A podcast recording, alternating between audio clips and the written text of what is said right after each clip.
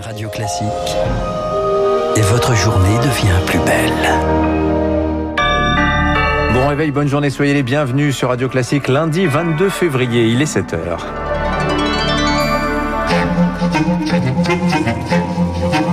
6h30, 7h30, la matinale de Radio Classique avec Dimitri Pavlenko. À la une ce matin, quelle nouvelle nuance de confinement pour les Alpes-Maritimes? Réponse aujourd'hui, le gouvernement pourrait reconfiner Nice le week-end d'un confinement local. Ce serait une première en métropole. Retour en classe pour les élèves de la zone A ce matin avec test salivaire à l'entrée, mais leur déploiement fait débat, vous l'entendrez. Et puis le débat sur l'islamo-gauchisme fracture les universités. Les enseignants se divisent presque autant que les responsables politiques, vous l'entendrez.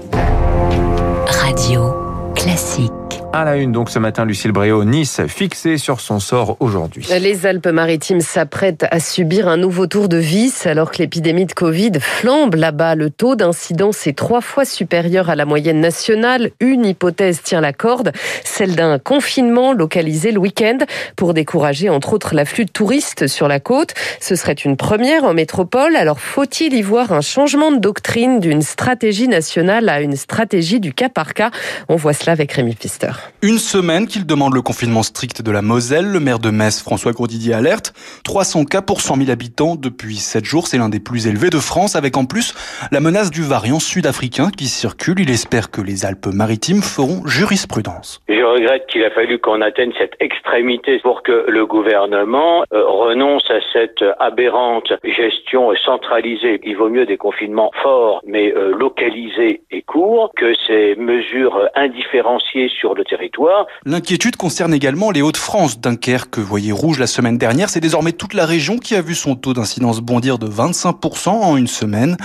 Des mesures territorialisées, la seule bonne stratégie selon le professeur Philippe Amouyel du CHU de Lille. C'est-à-dire qu'on essaie de surveiller en permanence et dès qu'on identifie une résurgence, de la stopper en réalisant un confinement très localisé. L'exemple, c'est la Nouvelle-Zélande. Aujourd'hui, dans sa stratégie zéro Covid, lorsque trois cas sont apparus à Auckland, on a pendant trois jours confiné la ville d'Auckland pour isoler les gens et stopper la progression du virus. Philippe Amouyel demande que des dépistages massifs soient organisés au niveau des villes touchées.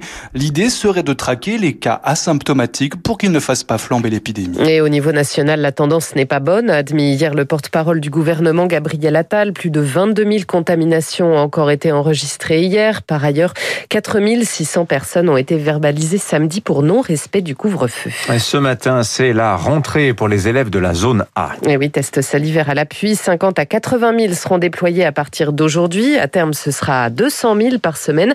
Une bonne nouvelle, a priori, pour Sophie Vénétité, la secrétaire générale adjointe du SNES FSU, mais il reste beaucoup de zones d'ombre. Les tests salivaires, on les demandait depuis le début du mois de janvier parce qu'on voit bien que ça peut être une solution face au questionnement des élèves qui trouvaient qu'un test nasopharyngé, ça pouvait faire mal. Donc nous, on y était favorable. On a entendu Jean-Michel Blanquer parler d'un déploiement dans les écoles primaires. Quand on avait posé la question il y a quelques semaines, il nous avait dit que si, si, les collèges et les lycées seraient concernés. Mais là encore, après les paroles, il va y avoir les actes. On n'a aucune date et on n'a pas du tout de réponse sur la façon dont ces tests vont ensuite être déployés. En Allemagne, les écoles et les garderies rouvrent également aujourd'hui dans 10 Länder. Elles étaient fermées depuis le mois de novembre. En Grande-Bretagne, Boris Johnson doit présenter lui aujourd'hui un plan de déconfinement progressif alors qu'aux États-Unis, on s'apprête à franchir le seuil macabre des 500 000 morts du Covid. Une minute du silence sera observée ce lundi en présence du couple présidentiel.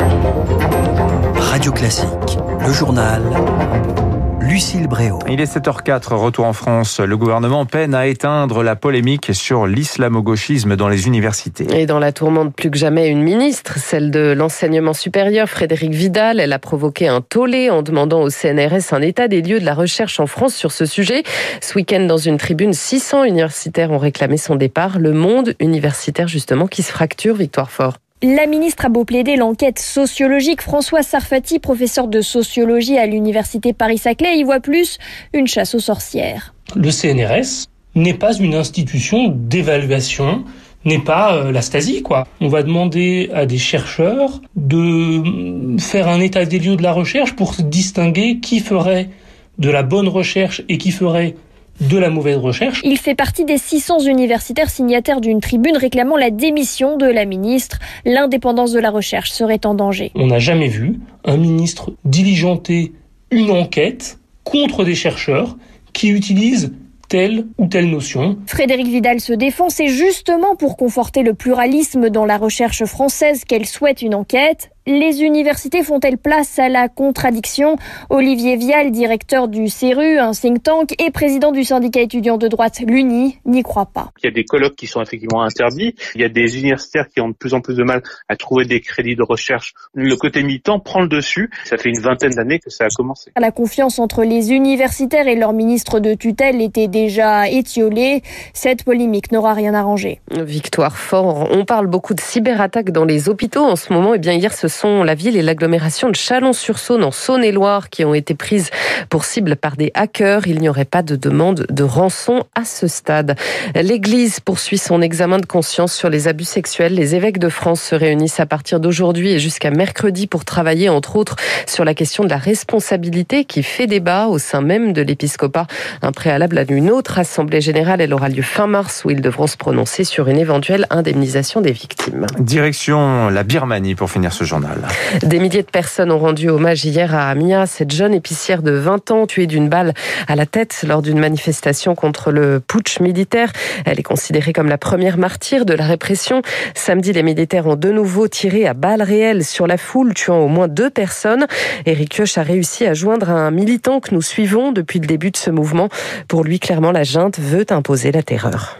Les militaires, ils sont venus en camion, ils ont décidé de tirer des balles réelles sur la foule. Quoi. Dans beaucoup de endroits, il y avait des morts et des blessés. Les chefs militaires, ils vont tout faire pour ne pas lâcher son pouvoir. Ils veulent gouverner par la peur et les violences. Ils vont créer des provocations. Ils vont manipuler des problèmes entre les religions, entre les ethnies. Mais d'un autre part, il faut qu'on soit intelligent pour lutter contre ces manipulations. Les gens, ils sont déjà déterminés. Il y aura de plus en plus de manifestants, ça c'est sûr. Notre but, c'est la paix, la justice. On veut continuer à lutter pour la vérité. On n'a pas peur. Un témoignage recueilli par Eric Kioch. Et puis pas de panique si vous voyez le ciel se teinter d'ocre. Aujourd'hui, une nouvelle vague de poussière de sable venue du Sahara doit survoler le pays après un premier épisode impressionnant au début du mois. On s'en rappelle, un nuage de sable qui peut avoir un impact sur la qualité de l'air. Merci à vous, Lucille Bréau. Vous revenez tout à l'heure pour le journal de 8 heures. Dans un instant sur Radio Classique, le des titres de l'économie, l'édito de François Vidal. On va parler de Joe Biden et de sa relation à l'Europe. Et puis notre invité dans la foulée, Clément Delpirou, le directeur général d'IAD, le réseau immobilier.